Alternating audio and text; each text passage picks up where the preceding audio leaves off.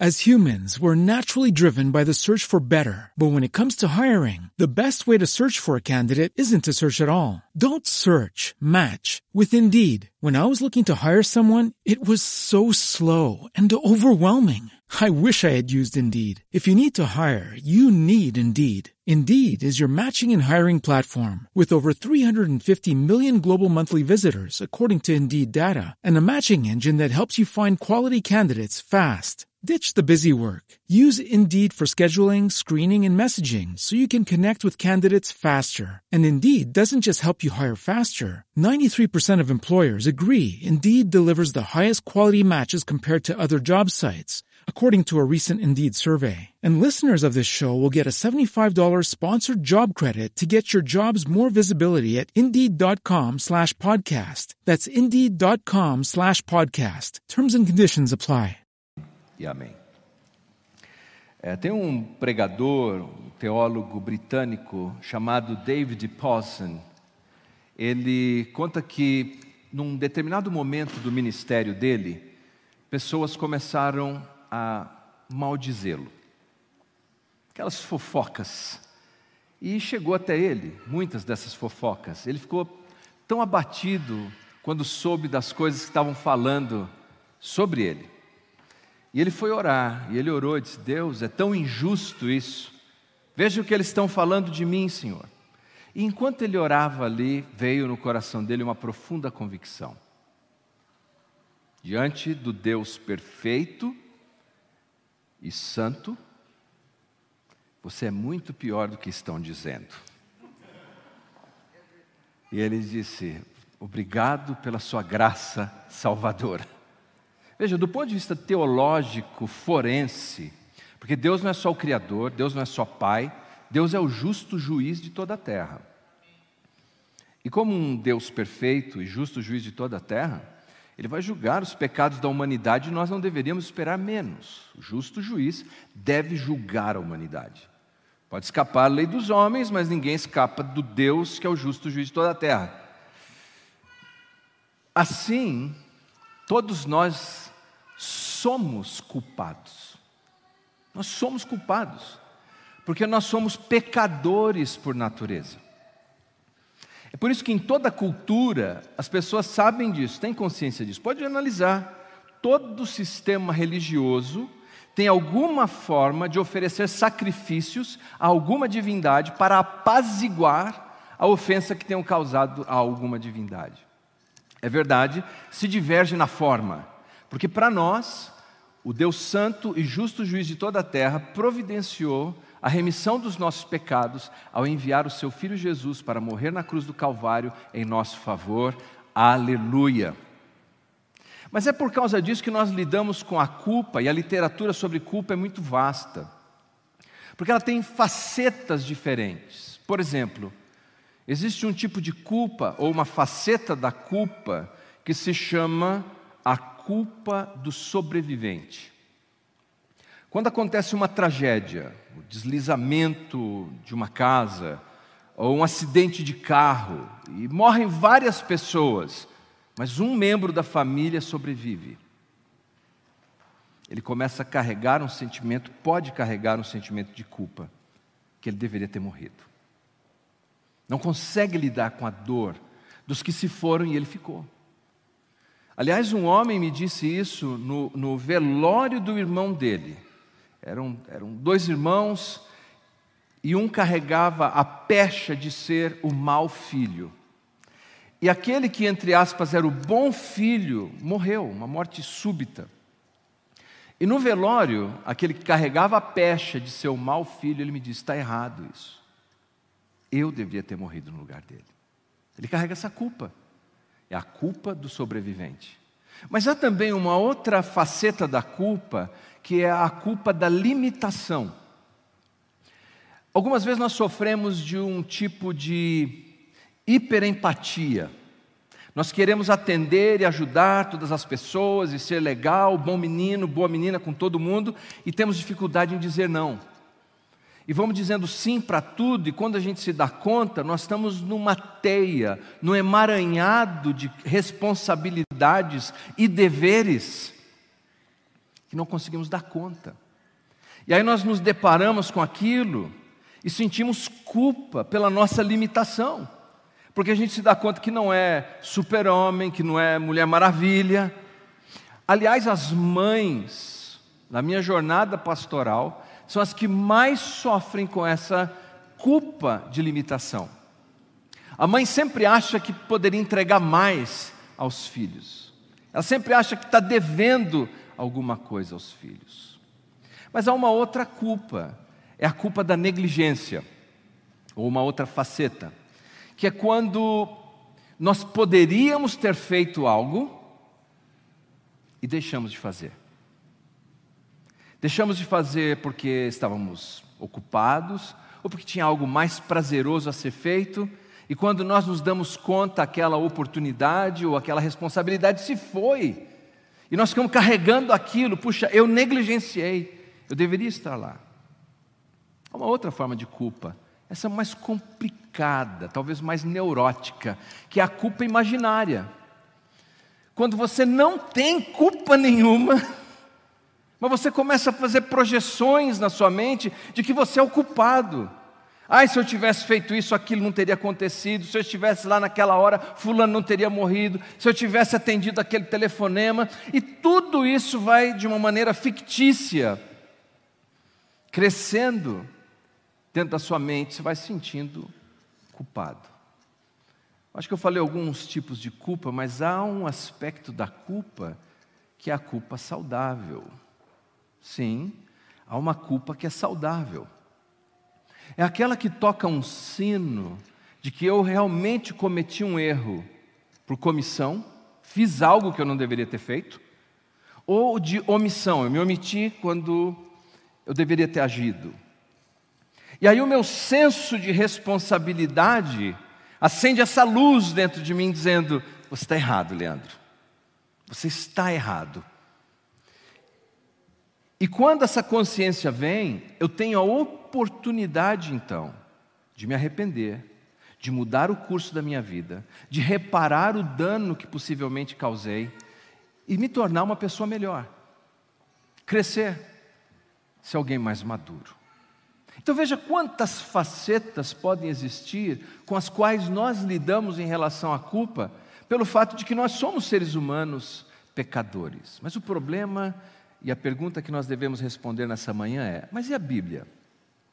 A palavra de Deus, ela faz essas distinções, ou pelo menos alguma distinção, entre culpa e culpa, entre este sentimento de culpa e aquele sentimento de culpa? Eu creio que sim. Abra sua Bíblia, por favor, na carta de Paulo aos Coríntios. Segunda carta de Paulo aos Coríntios, capítulo 7, versículos 9 e 10.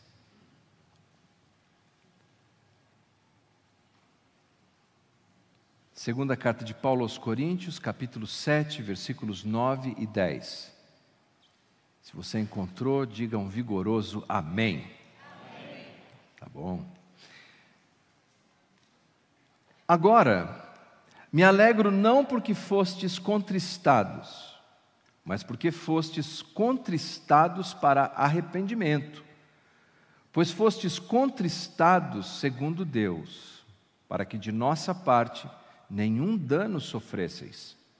Porque a tristeza segundo Deus produz arrependimento para a salvação, que a ninguém traz pesar, mas a tristeza do mundo produz morte.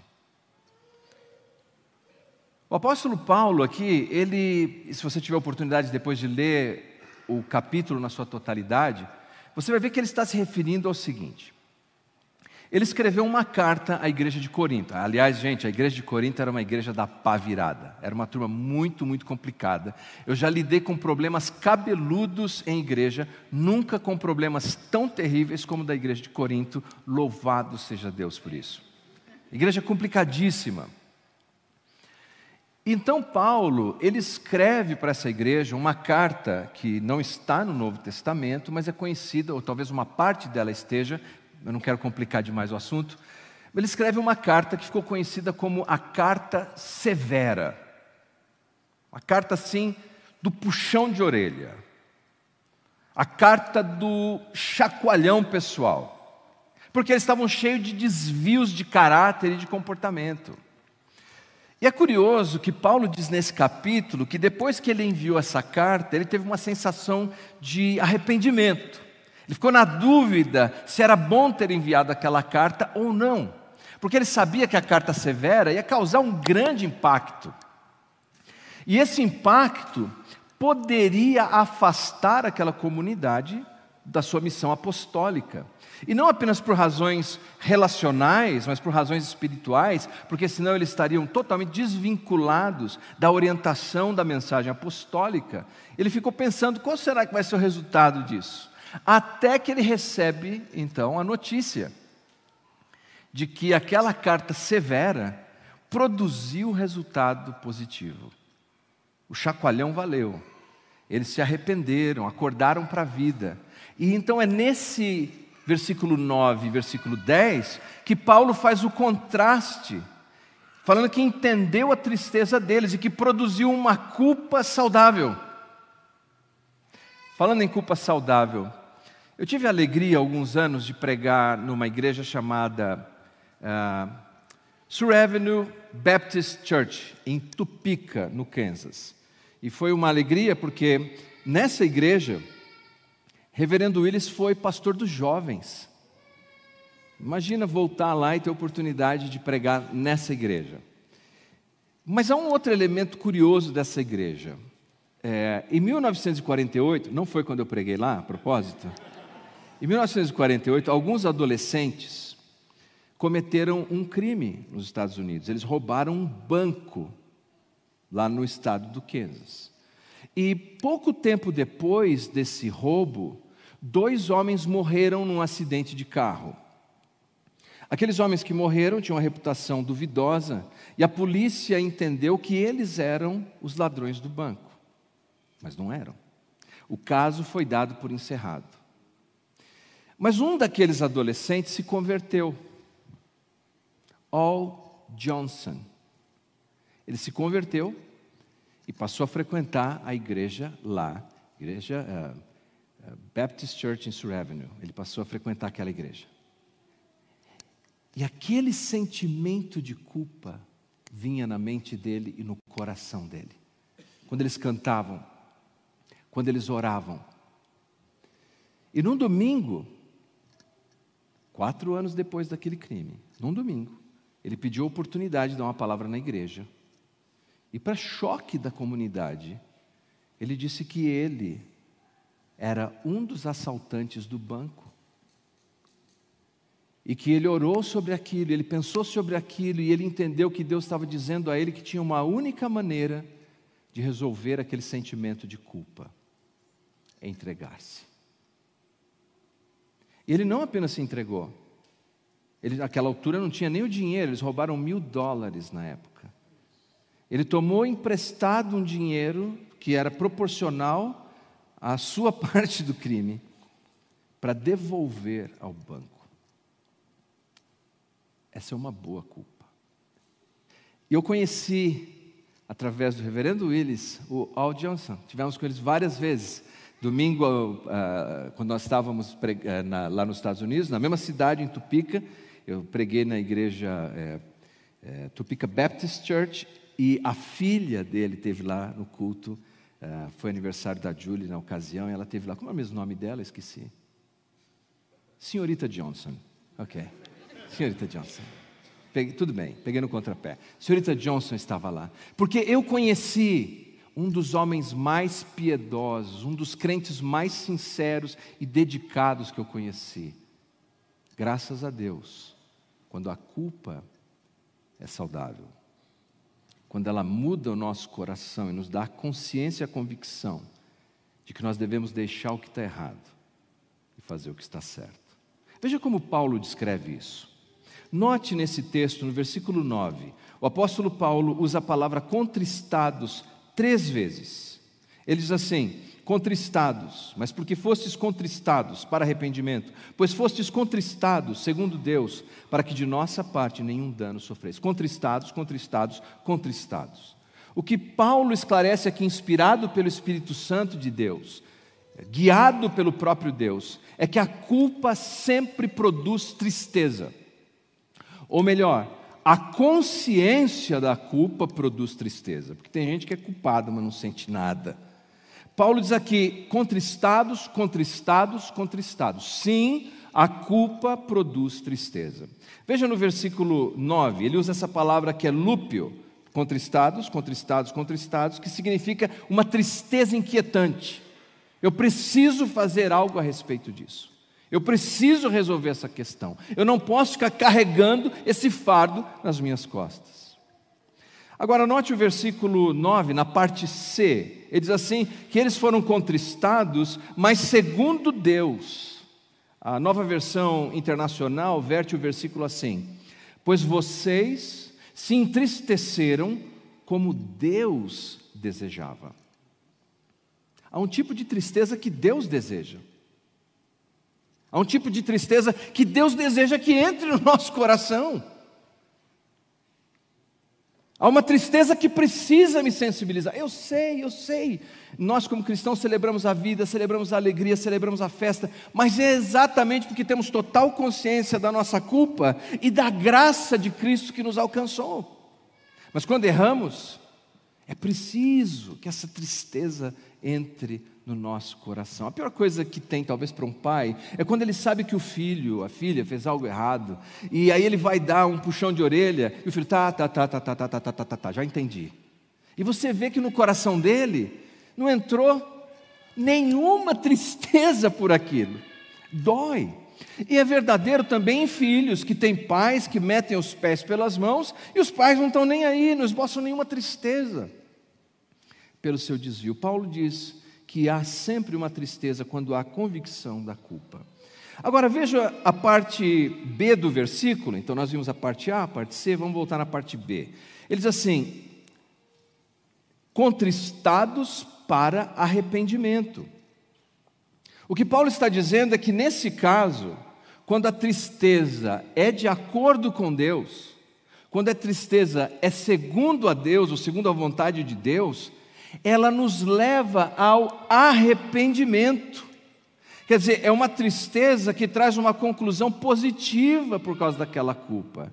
Você sabe que arrependimento no grego é metanoia, e literalmente significa uma mudança de mente.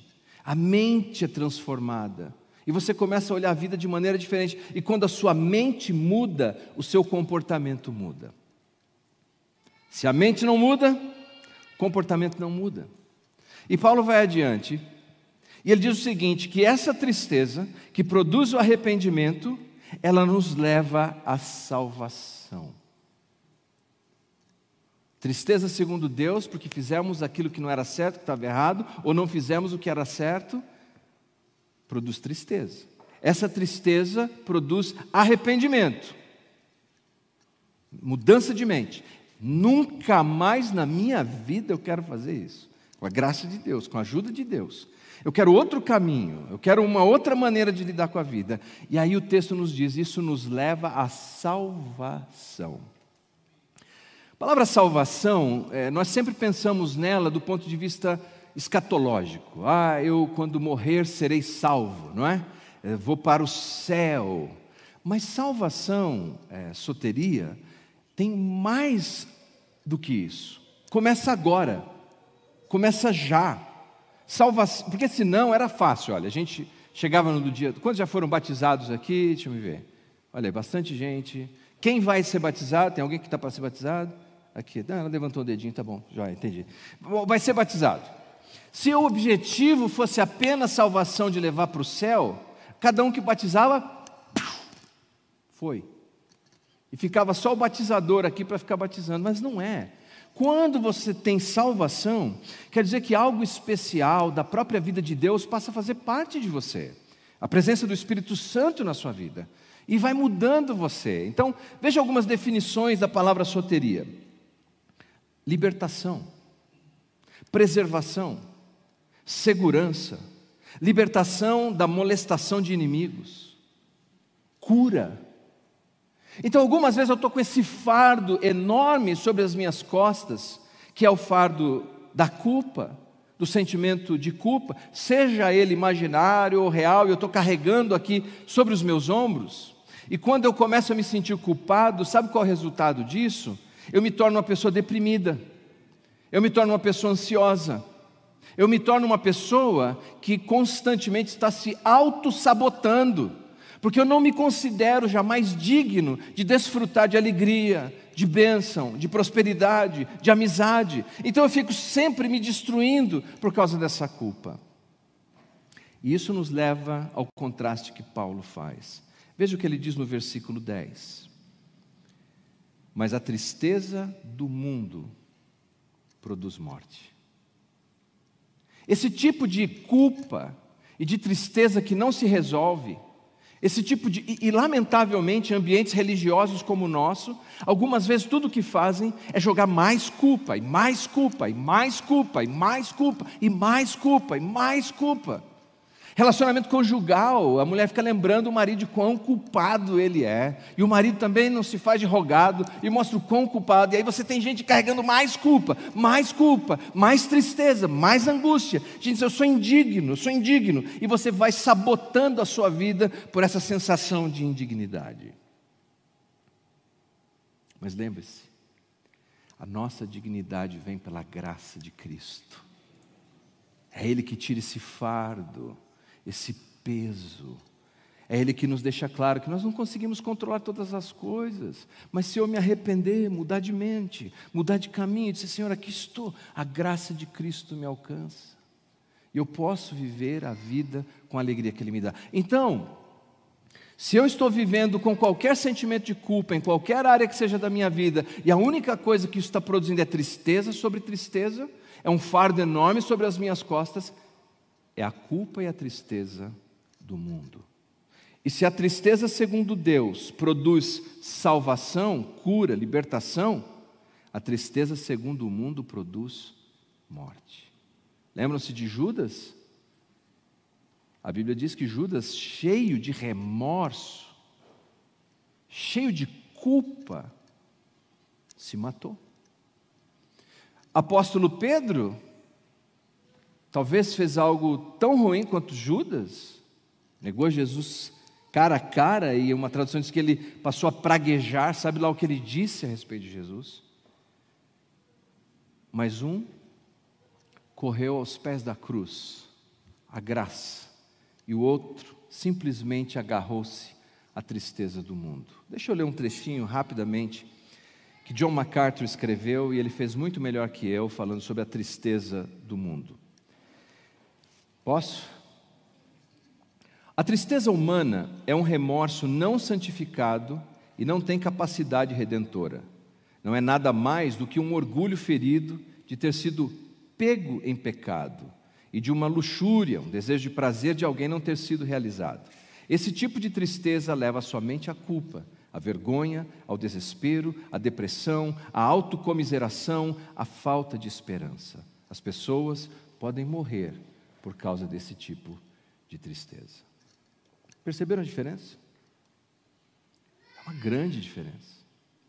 Tem gente que sente muita tristeza e culpa porque foi pego com a boca na botija.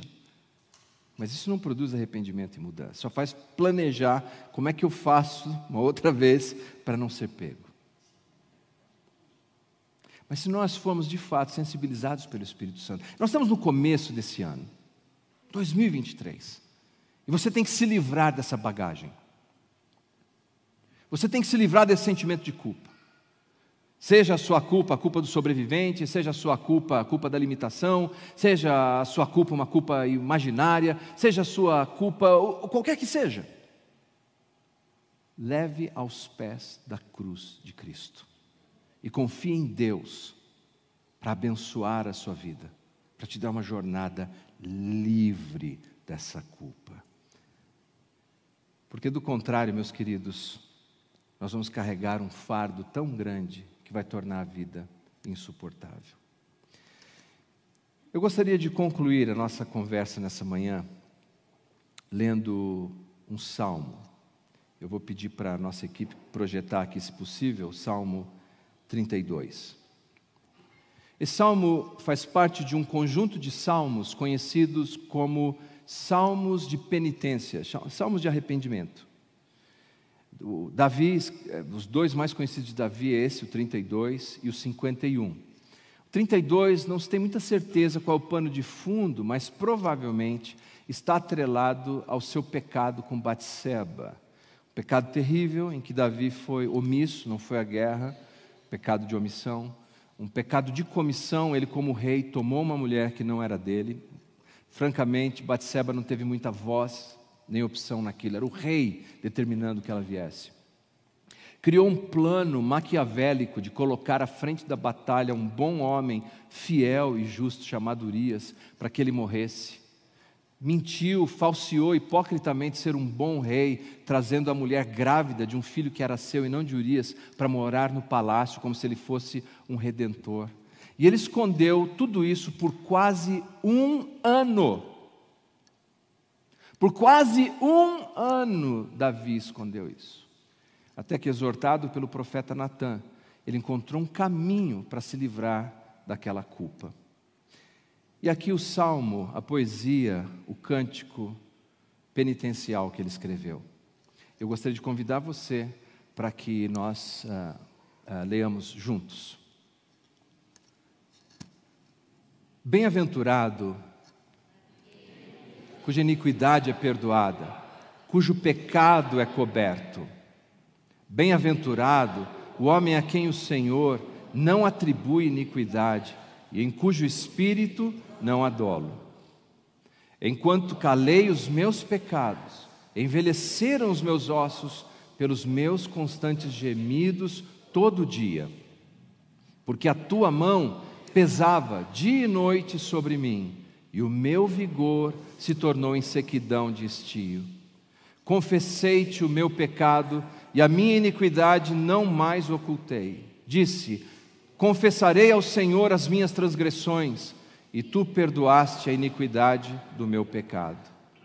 Sendo assim, todo homem piedoso te fará súplicas em tempo de poder encontrar-te. Com efeito, quando transbordarem as muitas águas, não o atingirão. Tu és o meu esconderijo, tu me preservas da tribulação e me cercas de alegres cantos de livramento. Instruir-te-ei e te ensinarei o caminho que deves seguir, e sob as minhas vistas te darei conselho.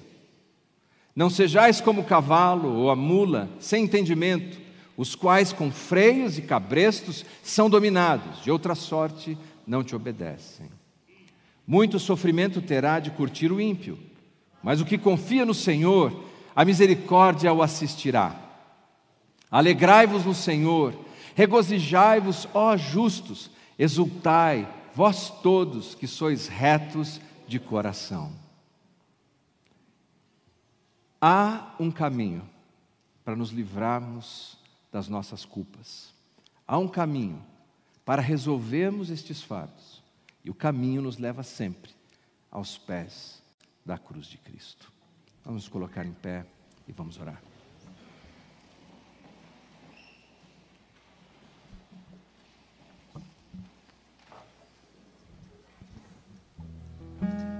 Com qual sentimento de culpa você está lidando? Você precisa se livrar disso. Se você precisa se arrepender de algo, buscar reparar algo, faça. Se você não pode fazer mais nada a respeito, diga: Deus, eu não posso, me ajude a tomar um caminho diferente. Não consigo mais reparar isso, mas me ajude daqui para frente a viver de modo diferente. Senhor, por Sua graça, me ajude a viver sem esse fardo da culpa. Oremos. With lucky landslots, you can get lucky just about anywhere. Dearly beloved, we are gathered here today to. Has anyone seen the bride and groom? Sorry, sorry, we're here. We were getting lucky in the limo and we lost track of time. No, Lucky Land Casino, with cash prizes that add up quicker than a guest registry. In that case, I pronounce you lucky.